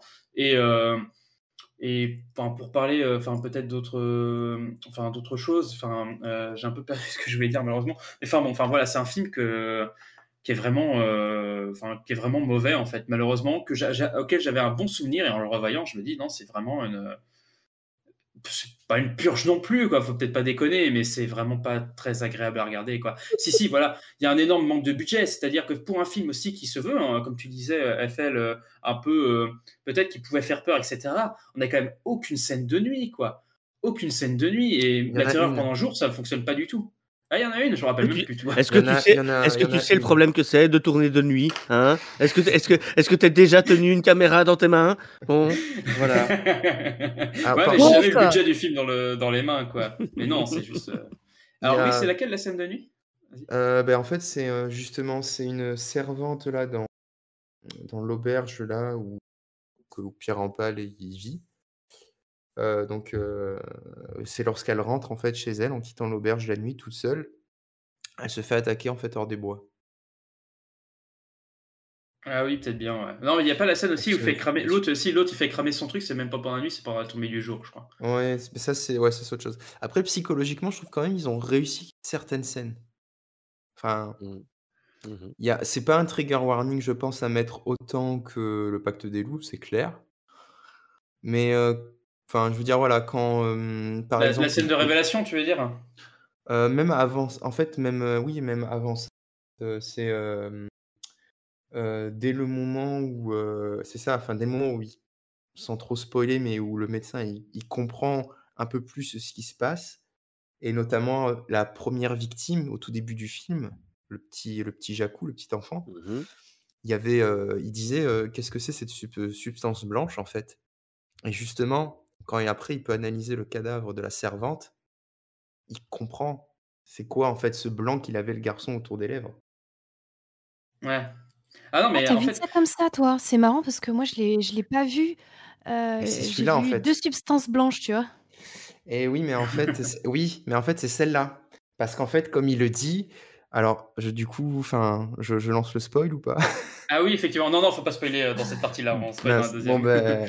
Enfin voilà, enfin pour vous qui l'avez vu sans spoiler, du coup, en fait voilà, euh, la, la substance blanche qui est trouvée sur la servante, qui n'est certes Jeanne. pas autour de, voilà, autour de Jeanne, qui n'est certes pas autour de sa bouche, c'est la même que celle de Jacou. Ah ouais, j'avais Moi, je n'avais pas compris ça. J'avais pas Mais parce qu'en fait, elles ont le même- il il conclut qu'elles ont le- que c'est le même agresseur. Parce que lorsqu'il va, en fait, c'est ça le vrai, truc. Lorsqu'il va sur la scène de crime de Jacou, il récolte des poils très hauts. Alors que lorsqu'il va sur la scène de crime de la fillette, qui se fait sauver d'un paysan, là, il récolte des poils qui sont très bas. Donc, il comprend les Mhm. différences d'agresseurs. Et donc, Jacou, on comprend que c'est le même agresseur que la femme, puisque les poils, ils sont hauts qu'il récolte. Ah, Ah, c'est que con parce que il y a, y y qui y des bonnes film. idées, mais euh, il y, a, il y a des bonnes idées. En fait, c'est un film qui aurait pu être oui. un, un grand. C'est un film qui aurait pu être un très grand film parce que bah, qu'est-ce qu'il développe, euh, Mm. euh, les personnages qu'il peut mettre en avant, si, ça aurait pu être très grand. Sauf que la mise en scène ne suit pas du tout, quoi, malheureusement. Quoi. Ça aurait été un film qui aurait été mis en scène par, euh, par, par vraiment un vrai réalisateur avec un vrai budget et diffusé au cinéma. Ça aurait été tout autre chose. Et je pense qu'il y a, il y a énormément en fait, de potentiel qui n'a pas du tout été exploité, malheureusement. Je sais pas Ouais, c'est euh, si c'est, vas-y, si tu veux continuer. Ouais, bon bah si tu veux, euh, alors moi si vous voulez j'ai un conseil. Si vous voulez regarder ce film sans vous ennuyer, ça marchera pas pour, ça marchera pas pour tout le monde. Euh, c'est c'est de faire comme moi et de tomber amoureuse de Pierre. C'est lequel, Pierre? Rampal. Bah, Rampal, Ah oui. Le le beau docteur. médecin. Voilà. Ah, la première fois que je vois le film, euh, moi, moi, tout de suite j'ai un crush. Voilà, donc euh, ça aide. Et euh, moi, ce que j'aime beaucoup déjà, c'est que ça contraste avec la, avec la, le Pacte des loups, parce que c'est un film beaucoup plus doux, il y a beaucoup de lumière. Euh, c'est pas forcément. Il y a quelques scènes peut-être un, un petit peu violentes pour les personnes un peu sensibles, mais bon, c'est pas tant que ça. Euh, et j'aime beaucoup le, le côté scientifique. Alors bon, on est à une époque où on n'a pas les méthodes, les techniques, les outils d'aujourd'hui, mais voilà, on a ce docteur qui essaye de, de comprendre vraiment ce qui se passe. Euh... Plagiat Plagiat Excusez-moi. Ah Non, je disais pla- plagiat bah, du, du Pacte des loups, en fait. Simplement. Ah Pas du tout d'accord. hein. Non, je, ouais, suis- non, je suis pas d'accord. Enfin, je suis pas d'accord non plus, mais il y a un point sur lequel je, enfin, j'espère que je pourrai y revenir après. C'est à quel point l'un comme l'autre, par rapport à l'époque et aux méthodes qu'ils ont, ils sont quand même mauvais. Même si, je dois le dire, Rampal est meilleur que Fronsac. Voilà, Rampal, il sauve je pense que ça sauve le film, un peu ce côté, heu moi, c'est ce qui me sauve le film, outre le fait que je suis folle amoureuse de Pierre depuis, heu, 10 ans. Mais, heu, mais, ouais, c'est, ça manque un peut-être un peu dans les autres. Bon, après, c'était pas forcément le sujet, dans les autres, mais ça fait plaisir, quoi. C'est tu un petit peu vraiment, des recherches sur la bête, j'aime bien ça. C'est c'est pas du tout le côté sceptique d'ailleurs, mais pour le coup. Je sais pas ce que vous en pensez, mais c'est peut-être un des seuls trucs vraiment intéressants dans le film, quoi. Même la romance entre, entre Pierre et tout, elle est bon, elle est Bah, gnangnan, perso, ce que, ce que j'en pense, c'est que je suis pas amoureux de Pierre Rampal, mais. C'est dommage. non, ça marche moins sur moi que sur toi. Et tout, Rampal, heu Rampal et Fronsac, on est d'accord que c'est pas deux personnages historiques. Non, non, non, c'est vraiment deux Non, personnages inventés. non, non, ils ont été inventés, ouais. Il fallait des enquêteurs. Ouais, ouais, voilà. Il y en avait pas Oui, bah, le- le- d'ailleurs, hein? le- Waouh. celui de 19- celui de 1967 euh, n'avait pas d'enquêteur. Bon, ça le rendait pas meilleur, mais. euh, mais là, enfin, bon, pour moi, c'est vrai que j'ai l'impression que c'est un, il y, a- y a un petit côté un peu plagiat, surtout que le film a été fait juste après le Pacte des loups. Donc, je me demande bien pourquoi, mais peut-être que quelqu'un a une réponse. Mais euh, Je sais pas. Je, je sais Moi, j'ai essayé si de faire des recherches là-dessus, j'ai pas réussi à trouver moi. Pourquoi Je sais pas si j'ai une réponse, mais, mais en tout cas, moi j'aurais, moi j'aurais, C'est ce que j'aurais dit aussi, l'argent. Mais bah, vas-y, Trouski, euh, qu'est-ce que toi tu voulais dire?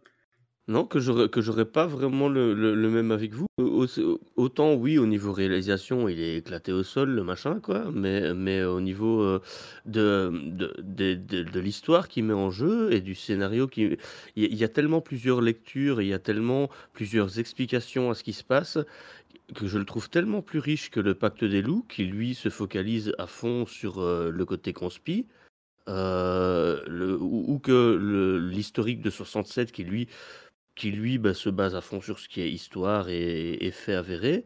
Là, on a plein de scénarios, on a plein de possibilités, euh, et, en fait, justement, l'explication, elle est multiple. Euh, et, je trouve ça vachement intéressant en fait. Moi, je l'ai trouvé hyper intéressant celui-là. Vachement plus, même au, au niveau de l'histoire, au niveau de ce qu'il raconte, au niveau de- de ce qu'il met en scène, je l'ai trouvé plus intéressant que les deux autres. Au niveau de la théorie, je suis d'accord. Euh, au niveau de la- des théories avancées et de l'hyp- de l'hypothèse qu'il met en avant, euh, j'ai trouvé très intéressant. Et c'est pour ça que je trouve que ça, moi, c'est un, un scénario gâché, en fait, je trouve. Vraiment, c'est Oui, du oui, tout à fait. Ouais, tout à fait. C'est- c'est- Ça, c'est clair. Il y a un peu plus de moyens là-dedans et, euh, et, et t'as un putain de film. Ouais. Bah ouais. Moi, Et ce toi, que je vous propose Ah, vas-y, si c'est.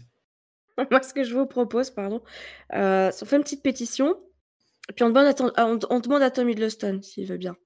Parce qu'il est bon, déjà, puis parce qu'il aime bien les cryptides, hein, entre Kong et... euh, euh, oui, King Kong. Kong et, euh, et serpent de l'Essex, là. Et... Fait le revenir loup, alors. Cassel aussi. oui. Eh ben écoute, on va donner, on va donner les moyens à Si c'est faux pour qu'elle tourne son propre film sur euh, la bête du Gévaudan avec Vincent Cassel, Tom Hiddleston. Et puis. euh,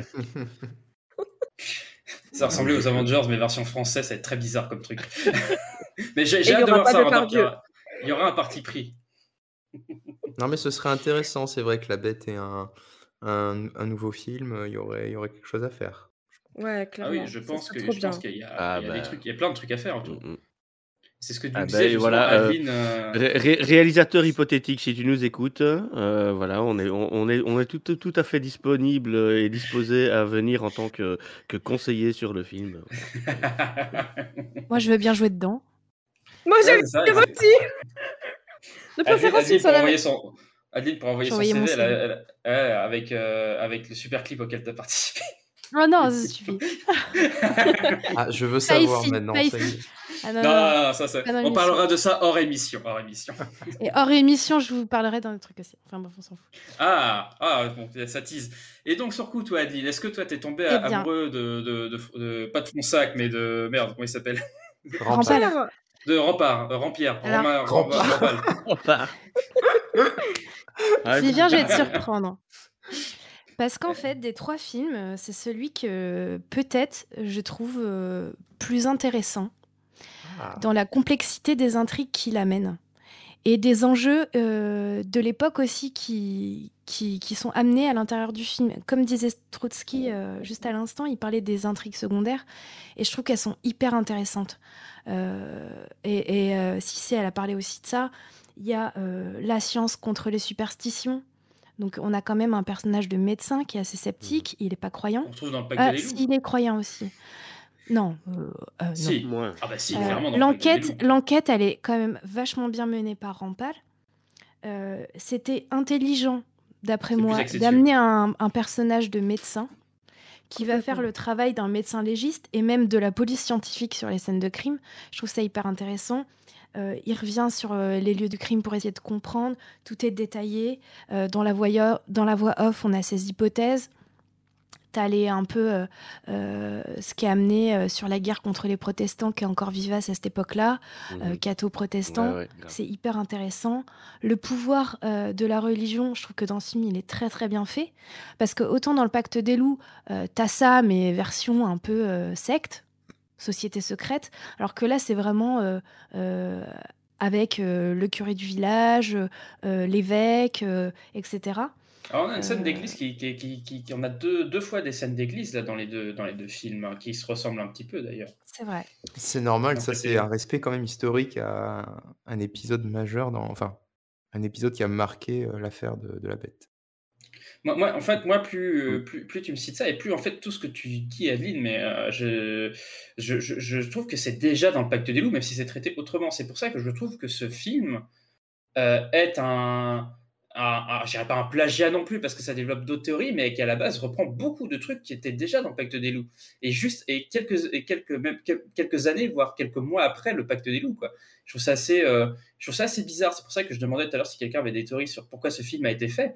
Parce que moi, à part surfer sur la vague euh, du Pacte des loups, j'y vois pas vraiment d'intérêt, quoi.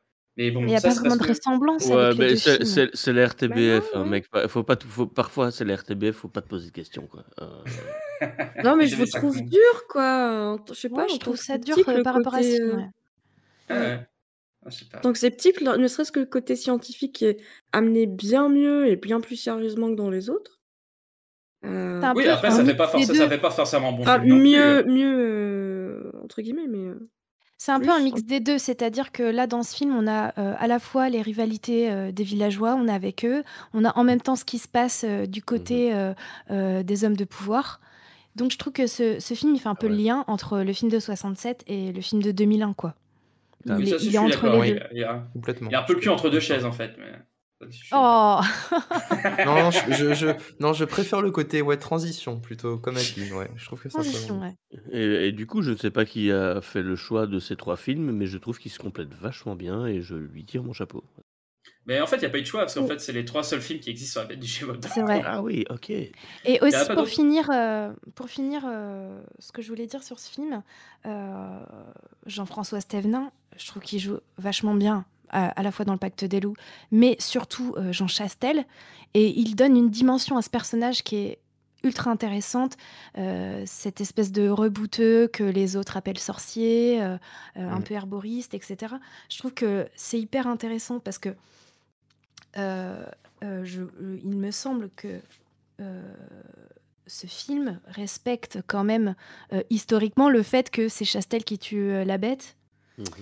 Alors Non, c'est il- Chastel qui tue le dernier animal après le, duquel il n'y a, il y a plus d'attaque. Oui. Et c'est ce C'est ça. qui, c'est ce qui est, oui, c'est ce qui est respecté là aussi. Et là, Bah, dans dans ce Pacte des il, loups il aussi, hein. devient fou. Ouais, mais c'est là, euh, c'est le- les trucs Ah, dans sont le pacte des loups, il faut le extrapolés, euh. savoir que c'est lui. Il faut vraiment le Ouais. savoir qui, où Oui, est c'est vrai, Chastel. c'est hein, vrai. parce que enfin, si tu connais pas le personnage historique, en fait, euh, bah, tu regardes le film Oui, et euh, tu sais pas qui c'est. C'est vrai. Mais c'est vrai que je me suis fait la réflexion après avoir vu les autres films. euh, J'ai trouvé qu'il était Chastel, effectivement, dans le Pacte des loups. Et je trouve ça assez intéressant, finalement, comment elle était traitée aussi. Mais on en reviendra après. Vas-y, Adeline, fini, euh, désolé. Mais euh, voilà, ce personnage de, Chastel, il est hyper intéressant. Et sur le point de vue de l'acteur, c'est marrant parce que dans le Pacte des loups, il joue un abbé extrémiste. et là, il fait, il passe de l'autre côté, en fait. Il fait un, ancien pasteur qui est un peu poursuivi par les, catholiques extrémistes. Du coup, c'est marrant, non Vous trouvez pas?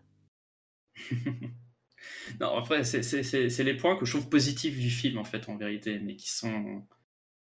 Bon, après, je, me suis déjà exprimé, je vais peut-être pas euh, prendre la parole. Je sais pas, tout le monde a, pu s'exprimer sur euh, celui-là ou j'ai oublié quelqu'un? Je crois, je crois que tu voulais rajouter des trucs sur ce film tout à l'heure. Non, mais je garde pour la partie spoil. euh, Ok, ça marche. Moi, faudra, faudra que je spoil de toute façon. ouais, bah ouais, non, mais euh, je, je sens bien que ça va être ça va être euh, ça va être maintenant euh, à- enfin ça va être maintenant le temps de passer à la partie euh, à la partie plutôt analyse de cette émission. Euh, Est-ce que quelqu'un d'autre vu, rajouter un tu- truc sur juste, la du Gévaudan ou pas Ouais, vas-y, un Adil. truc, t'as vu l'heure? Je me dis juste, on a la présentation. Je l'avais dit. hein. Ouais, ouais, mais t'inquiète pas, ça sera une grande émission. Ok. Très bien. Voilà. Non, mais j'espère juste que vous n'êtes pas fatigué. Tu n'as pas vu ce qui était, Jeanne. Tu as vu ce que tu voulais voir. Comment peut-on être absolument sûr de quoi que ce soit? J'ai vu des médiums avec des boules de cristal, des cartomanciennes, des hypnotiseurs. Les théâtres font salle comble avec les énergies occultes. Tant que personne ne m'a prouvé que j'ai tort, ça n'existe pas. Cinétique, le podcast cinéma et scepticisme.